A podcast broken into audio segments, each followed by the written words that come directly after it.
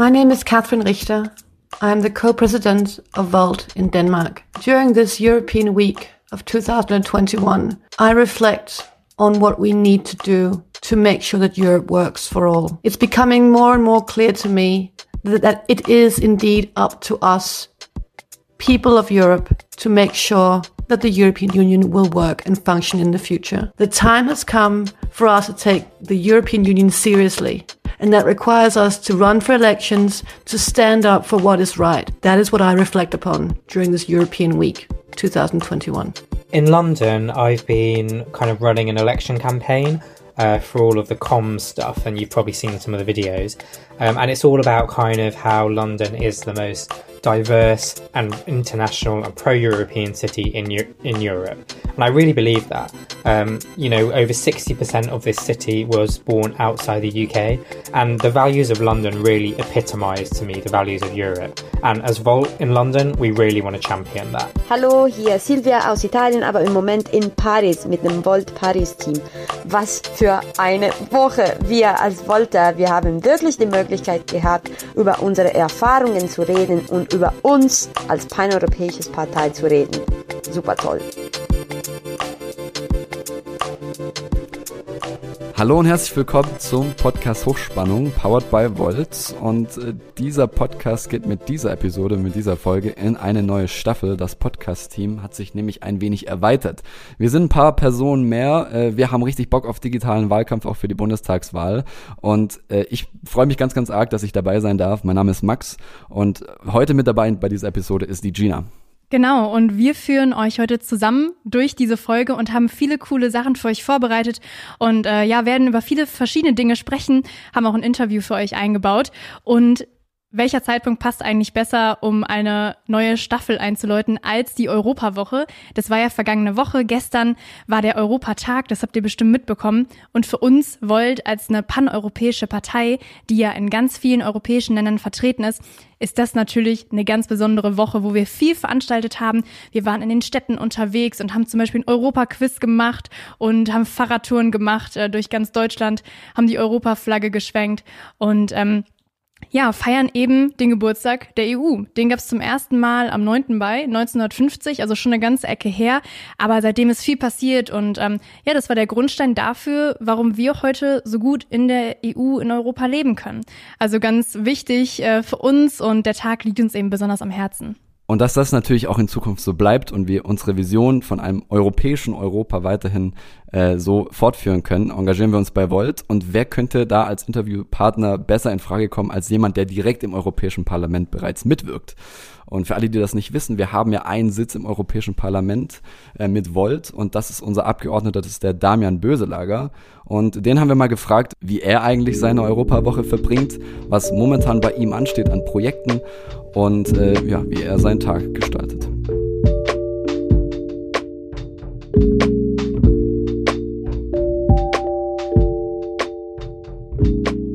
Erstmal, hi Damian und schön, dass du dir heute die Zeit genommen hast, um heute mit uns ein bisschen zu quatschen und dass du hier bist im Podcast. Ja, danke für die Einladung. Und fangen wir erstmal ganz locker an. Wie geht's dir und wie früh hat heute Morgen dein Wecker geklingelt? Ähm, heute ging's, also eigentlich stehe ich immer so gegen 8 Uhr auf, weil man ja jetzt ein bisschen so den Arbeitsweg spart. Kann man dann irgendwie gemütlich aufstehen und irgendwie äh, ja, klar für den Tag werden. Ähm, ansonsten geht's mir echt gut. Ich habe irgendwie gerade, ist viel los, macht alles Spaß, macht alles große Freude und irgendwie bewegt sich was. Das ist auf jeden Fall gut. Und hast du irgendwelche Corona-Hobbys entwickelt? Gibt's irgendwas? Hast du eine neue Routine, wie du den Tag startest oder ist die Motivation sowieso da?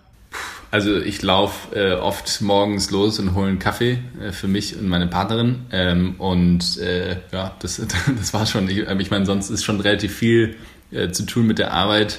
Danach ähm, versuche ich ein Buch zu lesen oder spazieren zu gehen oder so. Ja, also nicht so wahnsinnig viele Freunde kann man ja leider nicht sehen. Ähm, und äh, so der krasse Maler äh, oder Musiker bin ich jetzt auch nicht. Also es ist relativ basal so. Vielleicht kommt das ja noch vielleicht. Ähm, genau. Ja, und ähm, jetzt war vielleicht letzte Woche ein bisschen mehr los, weil ähm, da war ja Europawoche.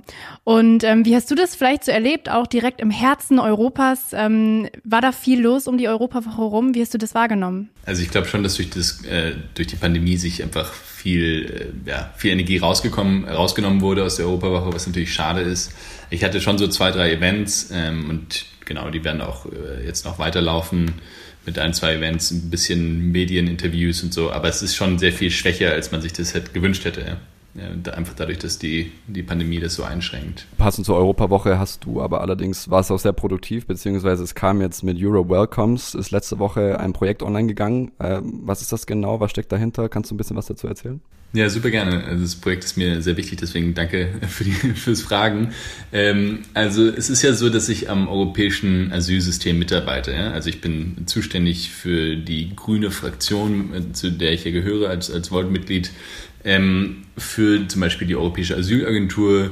Ich arbeite auch an sowas, das heißt Crisis Regulation, also äh, Krisenregulierung ähm, und so ein paar also Elemente von diesem Asylsystem. Ähm, und vor ungefähr einem Jahr, also noch gerade knapp vor der Pandemie, habe ich mitgeschrieben, also in einer grünen Position ähm, zu, also wie wir uns eigentlich das zukünftige ähm, ja, Asylsystem vorstellen. Und ein Element, was, was tatsächlich auch Erik Marquardt dann nochmal mit eingebracht hat, war diese Idee, ähm, dass wir eigentlich ganz viele Kommunen haben, ganz viele Städte, äh, ganz viele Dörfer, die eigentlich gesagt haben, hey, wir würden diese Asylsuchenden von den griechischen Inseln zum Beispiel aufnehmen, denen es gerade äh, beschissen geht, um es mal genau zu sagen so. Und ähm, dann fand ich das eigentlich eine sehr gute Idee und habe dann irgendwie danach drüber nachgedacht, wie kann man das eigentlich zeigen, diese ganzen Kommunen, die eigentlich bereit sind, eben Leute aufzunehmen. Und wie kann man auch dafür sorgen, dass das vielleicht Teil der der, der zukünftigen Lösung wird. Ja? Also dass es tatsächlich irgendwie in den Dialog kommt und dass dann irgendwann vielleicht die ganzen Länder sagen, ja, eigentlich ist ja richtig, wenn wir einfach dieses äh, Potenzial der freiwilligen Aufnahme, nenne ich es jetzt einfach mal, nutzen würden, die da, das da existiert, also die ganzen ähm, Kommunen einfach mal diese Leute aufnehmen lassen würden, dann hätten, wären diese ganzen Lager eigentlich an den Grenzen leer. So.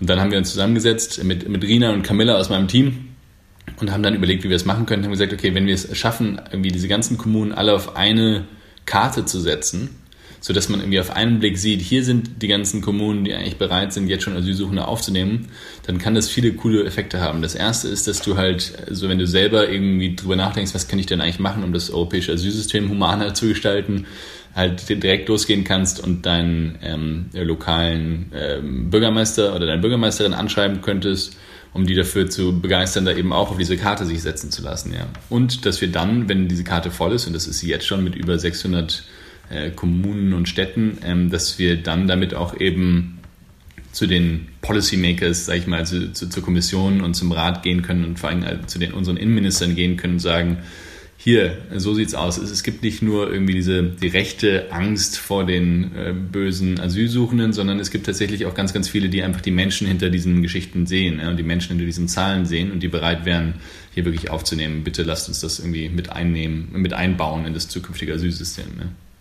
Das ist eine super tolle Idee, vor allem, dass es dann dadurch durch die Karte auch sehr transparent geregelt ist. Äh, das wäre jetzt auch meine Frage gewesen, wie viele Städte sind denn schon drin? Jetzt hast du tatsächlich schon eine Zahl genannt. Ähm, was mir jetzt aufgefallen ist, ich weiß nicht, inwiefern du da was dazu sagen kannst, ist, dass, wenn man die Karte anguckt, dass natürlich die osteuropäischen Ländern jetzt noch sehr schwach vertreten sind. Ist das so ein bisschen symbolisch für die aktuelle europäische Politik, wie wir sie auch jetzt erlebt haben? Oder hat es was Organisatorisches eher? Ich glaube, das hat eher einen organisatorischen Grund. Es gibt Städte wie Budapest zum Beispiel, die eigentlich ganz, ganz vorne mit dabei sind bei solchen Themen. Also überhaupt nicht, äh, Ungarn ist da gar nicht äh, ganz, ganz repräsentiert durch Orban, sondern gibt es tatsächlich auch in, auf, auf Städteebene eben ganz viel progressivere äh, Leute auch.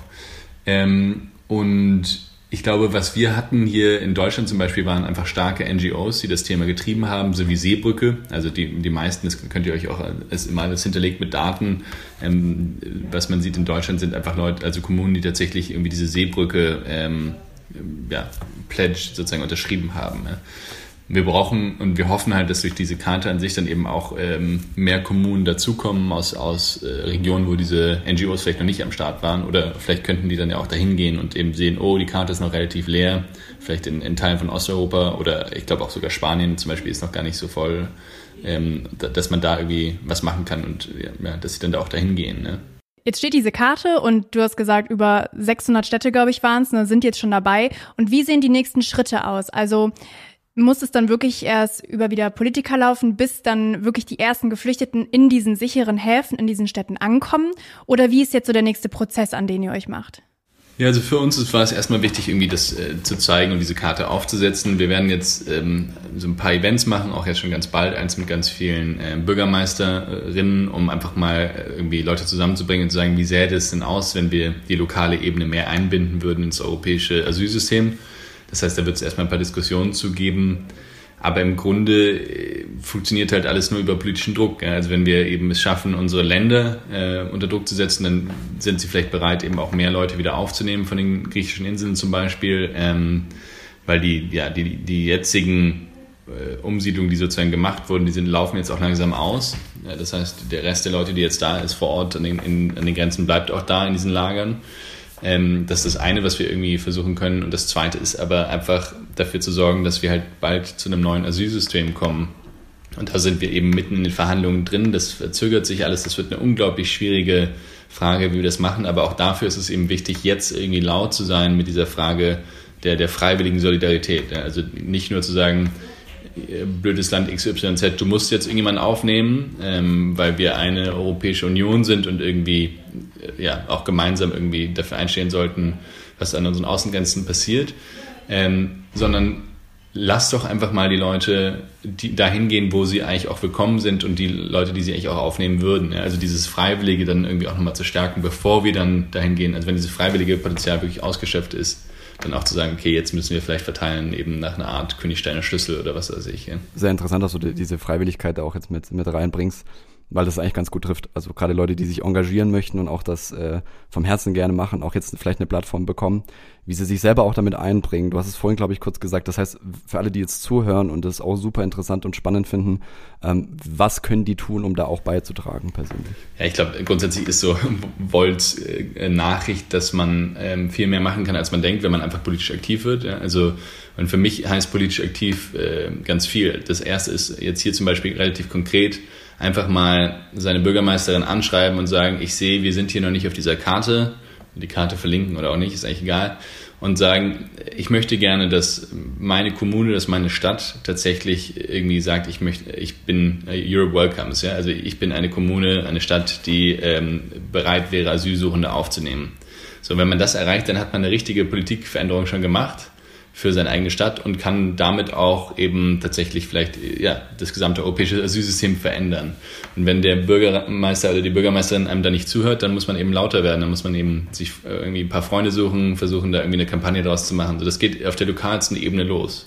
Und Volt ähm, bietet das natürlich auch an. Also die Leute können auch zu Volt dazukommen und versuchen, das da drin zu starten. Und äh, ja, ich hoffe einfach, dass wir verstehen, dass wir eigentlich politisch viel mehr Macht haben, als wir, als wir es denken. Also da ist der Appell ja auch wirklich zu sagen, okay Leute, wenn ihr Bock auf Veränderungen habt, dann fangt im Kleinen an. Ne? Fangt auf der lokalen Ebene an, wie du es gesagt hast. Geht zur Bürgermeisterin, zum Bürgermeister.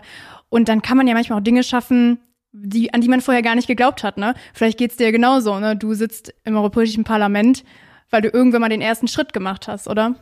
Ich glaube, das ist genau meine Erfahrung ist, ja. Also äh, einfach irgendwie random Leute zusammenbringen ähm, und hoffen, dass es irgendwie funktioniert, ja. Wenn du ein klares Ziel hast und versuchst, die gut zu organisieren und einfach irgendwie loszulegen und natürlich ist es äh, total verrückt für mich zu überlegen, dass wir irgendwie, äh, ja, was weiß ich, drei dumme Studentinnen waren, die da irgendwie saßen und dachten, wir gründen jetzt eine europäische Partei und jetzt sitze ich irgendwie im Europäischen Parlament und verhandle äh, EU-Wiederaufbaugelder in Höhe von 672,5 Milliarden Euro. Ist irgendwie natürlich eine bescheuerte Geschichte, aber die Geschichte ist genau eigentlich die Kernerfahrung, die viele von uns machen sollten, glaube ich. Und äh, weil wir grundsätzlich Politik immer so als Parallelwelt sehen, ähm, so irgendwie als was, was separat von uns passiert und was man irgendwie in den Medien liest und worüber man sich aufregt oder freut, aber es ist ein bisschen wie so ein Film schauen oder Fußball schauen oder so. Aber zu kapieren, dass das eigentlich ganz anders ist und dass Politik unsere Möglichkeit ist, ähm, die gesellschaftlichen Themen unserer Zeit anzugehen und dass wir super mächtig sind, gerade weil so wenig Leute eigentlich sich wieder in der Politik engagieren.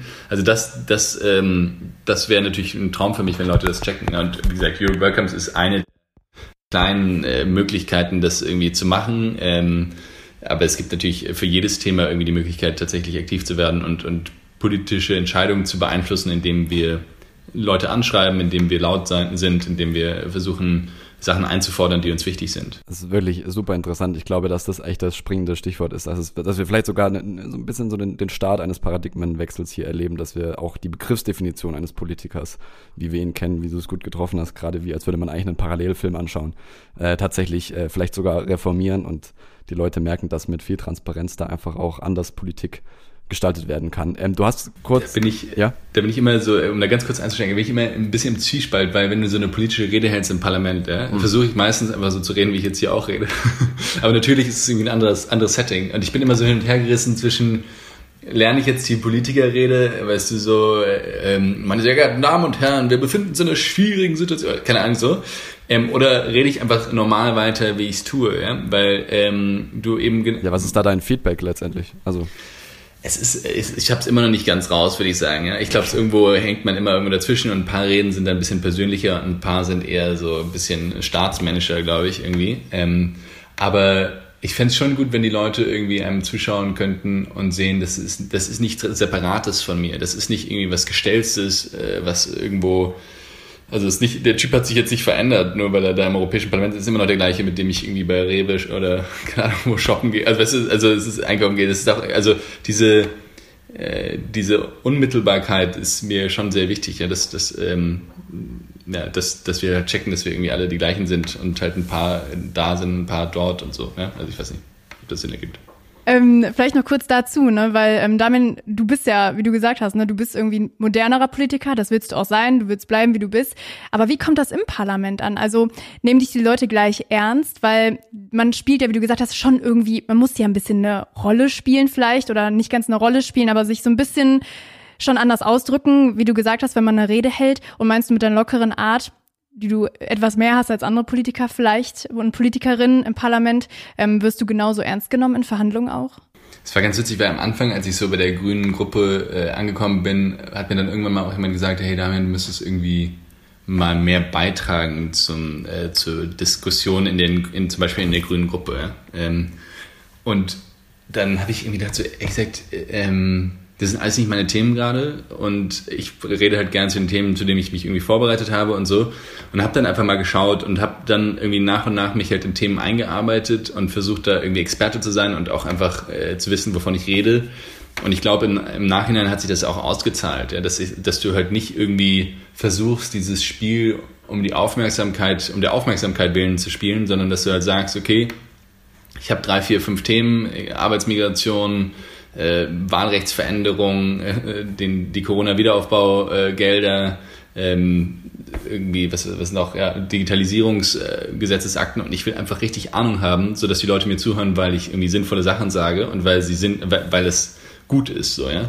Und weil ich vielleicht auch meine Arbeit gemacht habe und mit allen im Raum schon mal geredet habe und so und die alle kennen. Also da gibt es ja viele Elemente, äh, wie man irgendwie seine Arbeit gut machen kann. Und ich glaube, bis jetzt äh, zahlt sich das aus, sich da irgendwie auch zu fokussieren und mittlerweile habe ich das Gefühl, dass die meisten Leute mich ernst nehmen, mit denen ich arbeite. Also das ist schon, schon ganz gut gelaufen, glaube ich, alles. Aber ähm, das ist natürlich eine andere Logik ja, als, als die, die, die man vielleicht äh, so kennt als, als Politiker, dass man irgendwie sich nach vorne spielt und, und laut ist. Ja.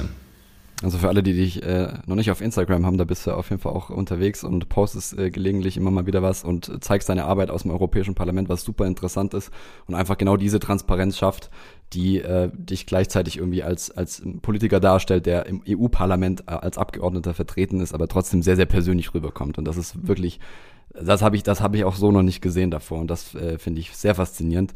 Deswegen ähm, ich glaube, dass das, das passt so. Äh, super cool, dass du dabei warst, dass du dir die Zeit genommen hast. Wenn dir noch irgendwas auf der Seele liegt, passend zur Europawoche oder auch generell zu den Dingen, die du gerade machst, kannst du gerne noch ein bisschen was erzählen. Ich glaube, wir hören dir alle sehr gerne noch weiter zu. Nee, oder was äh, auf Damians Schreibtisch liegt. Ja, da liegt äh, äh, nichts oder viel, ich weiß nicht, ich äh, benutze irgendwie kein Papier mehr. Ich weiß nicht, wie das bei euch ist, aber dadurch, dass ihr jetzt nur noch remote arbeitet, ist eigentlich alles äh, digital.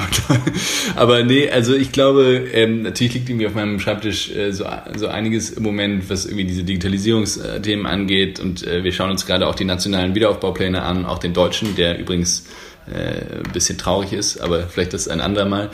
Ähm, aber ich glaube, das, was wichtig ist für die Europawoche ist, und das wird mir immer mehr klar, so diese grundsätzliche Message von Volt, dass viel ähm, scheitert, weil wir immer noch zu zwischenstaatlich agieren. Ja? Also weil wir immer noch Regierungschefs haben, die untereinander irgendwelche Sachen aushandeln oder Innenminister haben, die irgendwelche Sachen aushandeln und das immer wieder die EU blockt, eigentlich das zu sein, was sie sein kann. Auch übrigens bei der Impfkampagne, ja? Äh, ähnliches Thema. Ähm, das, das wäre, glaube ich, wichtig, dass wir das verstehen und dass es ein Marathon wird, das zu überarbeiten. Und dass wir deswegen auch super, dass es super wichtig ist, dass wir uns jetzt lokal besser verankern in Deutschland, dass wir uns auch national besser verankern und regional besser verankern, weil diese Veränderung Europas nur dadurch kommen wird, dass wir überall äh, Politik verändern. Ähm, ich sehe das einfach, dass die nationalen Interessen hier sehr, sehr stark sind und, äh, glaube ich, auch noch nicht bereit sind zu akzeptieren, dass wir eben noch nicht gut genug sind, was Außenpolitik angeht, was äh, Migrationspolitik angeht, was äh, Wirtschaftspolitik angeht, also jede Art von oder Klimapolitik angeht, einfach weil weil das weil die nationalen Interessen dieser nationalen Politiker doch sehr sehr stark sind und die halt noch nicht diesen Blick haben für Europa. Deswegen ist es jetzt nur äh, sozusagen als letztes Wort für mich nochmal der Aufruf: Lasst uns auf jeden Fall richtig, äh, richtig Gas geben, richtig äh, nach vorne schauen und viel arbeiten, damit wir dann äh, Europa verändern, ohne dass es irgendwo zum Schock kommt, ja, ohne dass es irgendwo zu, zum wirklich Auseinanderbrechen weiterkommt und, und vor allem nicht mehr zu einer Art Brexit mit anderen Ländern. Ja. Das, also es ist, glaube ich, unsere, was ich versuchen will zu sagen, ist, unser Auftrag ist äh, so stark wie eh und je da und wir müssen wirklich mit langen Atem dafür kämpfen, dass es in die richtige Richtung geht, weil es wird dringend gebraucht. Ich würde sagen, das waren die perfekten Schlussworte und wir danken dir für deinen Einblick in deine Arbeit, ähm, für alles, was du uns hier erzählt und mit auf den Weg gegeben hast. Das wird bestimmt für viele ZuhörerInnen sehr interessant sein. Und ich sag mal so, das letzte Mal im Podcast warst du im Oktober. Ich hoffe, das dauert nicht nochmal ein halbes Jahr, ähm, dass wir dich hier im Interview haben. Und wir wünschen dir noch eine schöne Woche. Ladet mich gerne jederzeit ein. Hat mich sehr gefreut. Vielen Dank für die guten Fragen. Sehr gerne. Auf bald.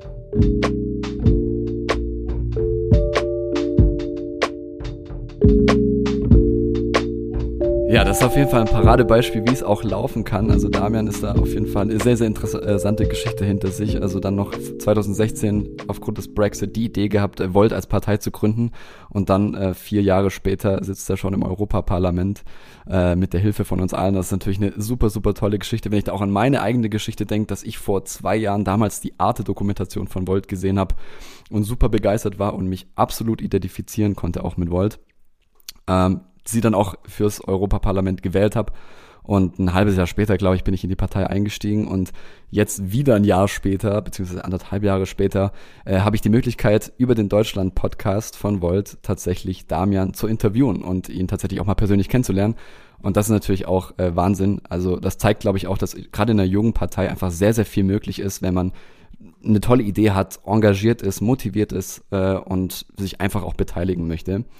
Ähm, das geht hier auf jeden Fall sehr, sehr gut. Ja, und um diese Idee weiterzutragen, um die Vision weiter, weiterzutragen, die hinter Volt steckt, ähm, damit wir nicht nur im Europäischen Parlament mit Damien vertreten sind, sondern es vielleicht auch in den Deutschen Bundestag schaffen, ist es für uns jetzt ganz wichtig, dass wir Unterschriften sammeln. Insgesamt brauchen wir in ganz Deutschland 40.000 Unterschriften. Das ist eine ganze Menge. Ähm, so runtergebrochen bedeutet das, Max in Baden-Württemberg muss neun Unterschriften sammeln, ist okay. Ich zum Beispiel in NRW, vier kriege ich auch noch hin. Familie, Freunde, alle aktivieren, das passt. Aber Sachsen-Anhalt, ähm, die Kolleginnen dort brauchen 130 Unterschriften pro Person. Das ist ein ganzer Haufen und damit wir das schaffen, brauchen wir eure Hilfe. Also, wenn ihr Zeit habt, wenn ihr Lust habt, Volt zu unterstützen, dann klickt auf den Link in den Show Notes oder besucht die Volt Deutschland Seite. Da kommt ihr dann direkt zu dem Unterschriftenformular, wählt euer Bundesland aus, schickt die Unterschrift ab an das City-Team und tut uns damit einen riesen Gefallen, damit wir uns hoffentlich dann ähm, ja spätestens auf dem Wahlzettel zur Bundestagswahl sehen. Und das Ganze hat nämlich auch eine Deadline und zwar am 4. Juni müssen wir die ganzen Sachen abgeben. Das heißt, bis dahin einfach mal alle zusammentrommeln. Es geht sehr, sehr einfach, es sind wirklich nur wenige Klicks, dauert nur wenige Minuten und da wäre ein ganz, ganz großer Schritt Richtung Bundestagswahl äh, geschafft. Auf jeden Fall und wir hoffen, dass ihr dann auch wieder mit dabei seid und den Hochspannung Powered by Volt Podcast wieder einschaltet.